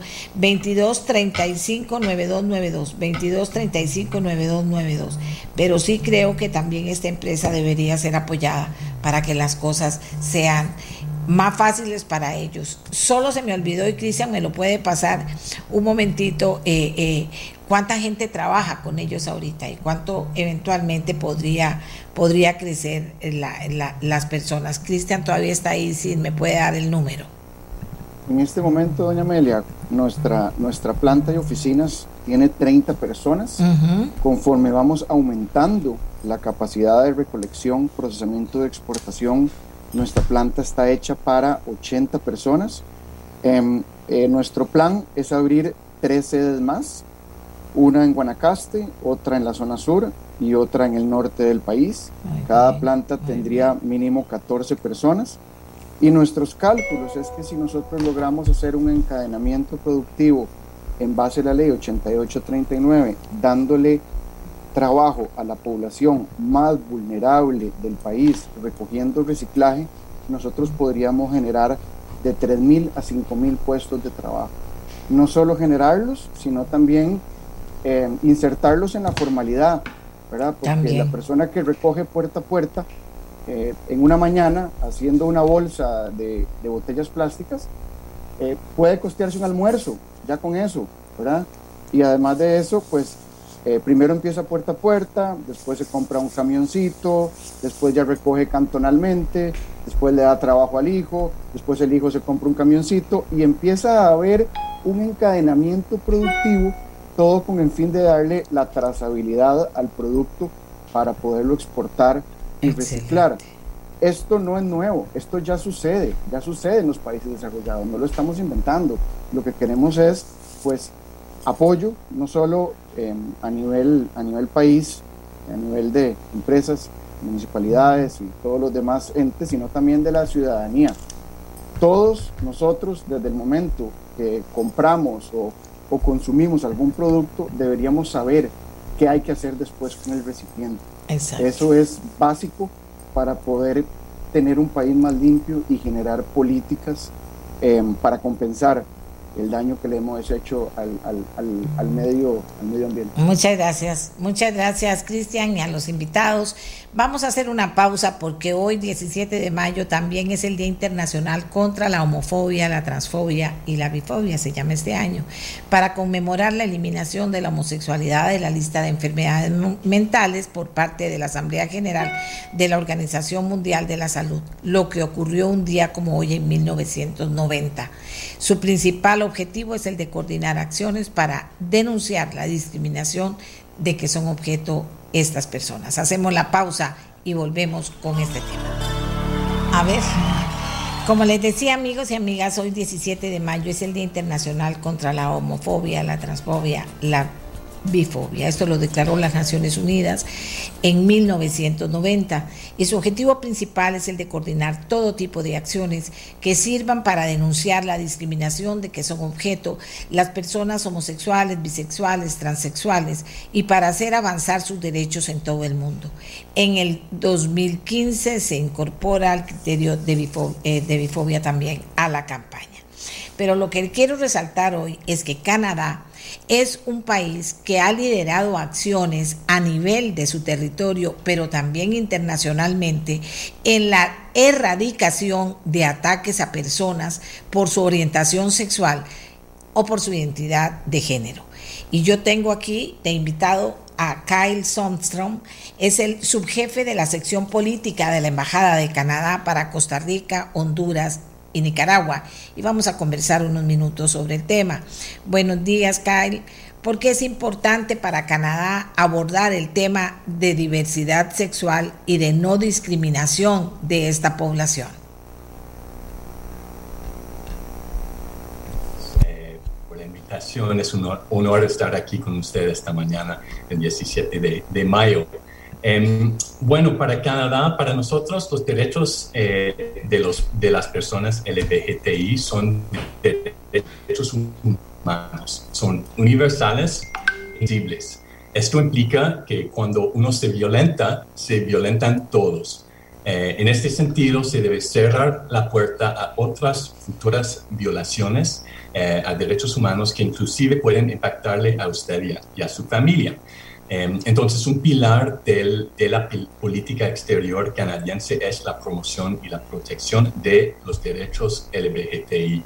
Ahora, a pesar de, algunos avances importantes eh, en el tema, la situación global de los derechos LGBTI es muy preocupante. Eh, por ejemplo, eh, las relaciones entre personas del, mismo sexo son todavía criminalizados en unos 70 países y en unos 10 de ellos la, la, pena de muerte puede aplicar. Entonces, es, es muy preocupante. Eh, personas de la comunidad LGBTI eh, enfrentan altos niveles, niveles de discriminación, de estigmatización, eh, violencia y violaciones de sus derechos únicamente por su orientación, orientación sexual o identidad de género, lo cual es motivo de preocupación para Canadá. Vamos a ver, eh, es prioritario entonces, podríamos afirmar, el tema de la diversidad sexual en la política exterior canadiense. Absolutamente. Eh, la protección y la promoción de todos los derechos humanos es una prioridad para nosotros en el gobierno de Canadá, pero hemos enfocado mucho en hacer avanzar los derechos LGBTI en foros multilaterales, como en las Naciones Unidas, eh, en la OEA. En este momento estamos encabezando un, un grupo de trabajo de, de los derechos eh, en, Washington em, y también de manera bilateral, como por ejemplo eh, hemos hecho y, sigamos, sigamos haciendo aquí en Costa Rica. Vamos a ver primero qué se ha hecho en Canadá para no discriminar a esta comunidad. Bueno, eh, Canadá es, lejos de perfecto y eh, ha sido un, camino muy largo que, sigue hoy día. Em, pero bueno, si, si regresamos un, toque, en, 1969 despenalizamos las relaciones eh, sexuales entre personas del mismo sexo. En, en 2005, Canadá se convirtió en el cuarto país para legalizar el matrimonio igualitario. Eh, las los parejas del mismo sexo tienen los mismos derechos de personas heterosexuales con respecto a la adopción, eh, tienen un acceso igualitario a la tecnología de, reproducción y gozan de los mismos derechos. Eh, también nuestra Carta de, Derechos Humanos y Libertades proteja a las personas LGBTI y tenemos leyes en contra de los crímenes de odio motivados por la orientación sexual o identidad de género de la víctima. Entonces, em, de un lado existe el proceso para modificar el, marco legal, ¿no? Pero hay un otro lado que tiene que, ver con, con, la voluntad política de rectificar una situación histórica de injusticia. En 2017, nuestro primer ministro, Justin Trudeau, hizo una disculpa formal a la comunidad LGBTI em, por legislación que ha discriminado en contra de la comunidad. Esa disculpa eh, manda un mensaje muy, muy importante y, muy fuerte a la ciudadana y, muestra una voluntad eh, política para rectificar injusticias históricas. No somos perfectos, falta mucho trabajo eh, que hacer, pero hay un compromiso político del, más alto nivel que es importante. Vamos a aprovechar para hablar un poquito de los proyectos canadienses en Costa Rica en materia de población sexualmente diversa. Sí, bueno, es, es, un, es un enfoque eh, de, trabajo de, de, la, de, la, embajada aquí en Costa Rica. Em, tenemos fondos, eh, eh, algo que se llama el Fondo Canadá, que usted sabe muy bien. habló el viernes pasado con, nuestros socios, de hecho, del, del fondo. Em, y, y, entonces tenemos fondos el Fondo Canadá es, un fondo anual que, que lanzamos eh, y usamos para apoyar a la sociedad civil, para organizaciones eh, involucradas en la lucha por, por sus derechos. Em, bueno, el año pasado eh, apoyamos al, a la campaña campaña de Acepto, que también usted conoce, conoce muy bien. Em, y, este, bueno, fue, fue un proyecto muy, muy bonito para mejorar la, la eh, concientización em, de, bueno, del matrimonio eh, igualitario. Eh, también hemos facilitado em, el fortalecimiento de capacidades, eh, intercambios de buenas prácticas entre instituciones canadienses y, costarricenses como el INEC. Eh, participamos en, el bloque diplomático de, la Marcha de Orgullo, aunque fuera virtual el año pasado. Em, y, también em, estamos trabajando con el Museo Mío, que es el Museo de Identidad y Orgullo, eh, para este, crear un espacio de, de, conmemoración para la comunidad LGBTI. Es un proyecto muy, muy lindo. Y, y voy a mencionar un último proyecto que estamos apoyando, que es un proyecto súper bonito. Em, este, es es un proyecto con una productora que se llama Antonella Sudasasi eh, y es un, video, canción animada eh, por muy talentuosas eh, artistas costarricenses y se llama Es Amor y es un video, canción que, que va a lanzar en ocho días para comer, conmemorar el primer año del, del matrimonio igualitario y es, es muy bonito y, y los, los, animamos a, a, verlo cuando sale. Claro que sí. Eh, dígame una cosa, Canadá se atrevió, fue disruptivo, fue, se atrevió, lo hizo y, y, detrás de Canadá se fueron aflojando también algunos países. Y como usted dice, todavía eh, eh, está criminalizado el tema en muchísimos también. ¿Cómo ha recibido el, eh, la ciudadanía canadiense, pero también cómo sienten que ha recibido la comunidad internacional esa disrupción que hicieron ustedes y esa actitud tan mm, eh, combativa de, de, tener el tema y tenerlo en siempre en, en el primer lugar y trabajar en ese sentido. Bueno, sí, este, yo creo que, que, la sociedad canadiense ha ido aceptando el tema eh, durante los años. Como, como, dije antes, es un proceso muy largo y toma mucho tiempo y, y a veces es difícil ver, ver, ver como eh, los logros eh, en, en, un corto plazo. En cuanto al, al ámbito internacional, eh, trabajamos en, en, eh, en, Naciones Unidas, eh, en procesos como el, el, examen periódico universal em, y, y, también en, en, el Consejo de, de Derechos Humanos en, Ginebra. Y sí encontramos mucha resistencia eh, de, de, otros países que eh, no están, eh, bueno, que por varias razones, ¿no? No están listos eh, para reconocer eh, los derechos de, las personas LGBTI y, por eso es muy importante el 17 de mayo y, por eso seguimos luchando en esto y, seguimos eh, buscando aliados a nivel internacional como Costa Rica.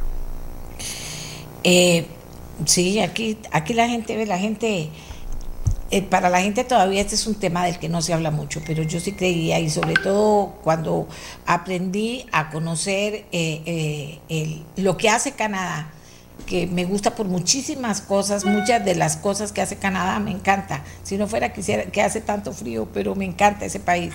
Y resulta que conozco todo esto y digo, bueno, qué importante compartirlo con los costarricenses. Es una visión de un país, de un país fuerte, poderoso eh, y, y, de que no solamente le parece, sino que actúa en consecuencia.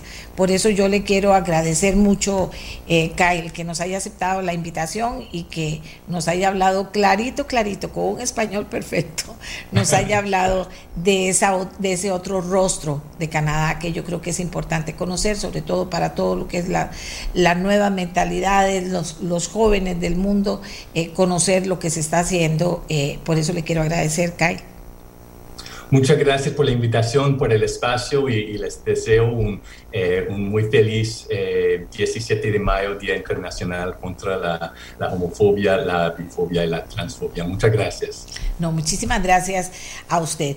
Como les dije cuando lo presenté, eh, Kyle es el representante de la Embajada de, Canadá, es representante de Canadá, su jefe de la sección política para, para Costa Rica, para Honduras y para Nicaragua. Y nos habló en relación a hoy 17 de mayo, Día Internacional contra la Homofobia, la Transfobia y la Bifobia, eh, como país, con la autoridad que tiene un país que ha sido disruptivo en las... En, trabajar en cambiar una cultura de aceptación y como decía él, los derechos humanos son de todos los humanos, no de solo unos y otros deben ser violados. Y también con la preocupación de que todavía haya eh, eh, esté criminalizado el tema y la vida de las personas en tantos países del mundo. Amigas y amigos, entonces ahora sí nos vamos hasta mañana, pero quiero decirles varias cositas. Por favor, cuídense mucho, por favor, cuídense mucho. Aquí me están mandando algo importante que quiero decirles antes de irnos, que me parece que vale la pena decirlo hoy y no mañana. Dice, vamos a ver, tenemos cuatro meses de estar tratando de sacar cita para el examen teórico de licencia. Oh, Cristín. Pero no hay cita desde hace meses. La gente necesita licencia para trabajar. ¿Por qué no se investiga este tema? El director de educación vial dice que está concesionado el servicio. Es imposible que se hayan adjudicado en todo el país en menos de un minuto y desde las 8 de la mañana no había. Esta persona dice, entramos con mi hijo desde las 7 y 45 para tratar de sacarle cita de examen teórico y no se puede hacer nada. Vamos a pedirle a Cristín, que se la sabe todas en todo el área esta de, transporte, de obras públicas, etcétera, que nos ayude un poco a darle seguimiento al tema. Yo sí creo que es, un, que es un tema que no tiene explicación. Son esas cosas que uno dice, pero por favor, no tiene explicación lógica y coherente esto. ¿Alguien está investigándolo? ¿O me van a decir que por la pandemia se ha trazado la investigación un año? ¿O me van a decir que por la pandemia no se puede trabajar? ¿Quién está investigando este tema para podernos darnos, darnos respuestas claras que tengan sentido? No es posible. O sea, cuando uno dice esto no es posible, no es posible. Y no tiene, no qué otra palabra puedo decir.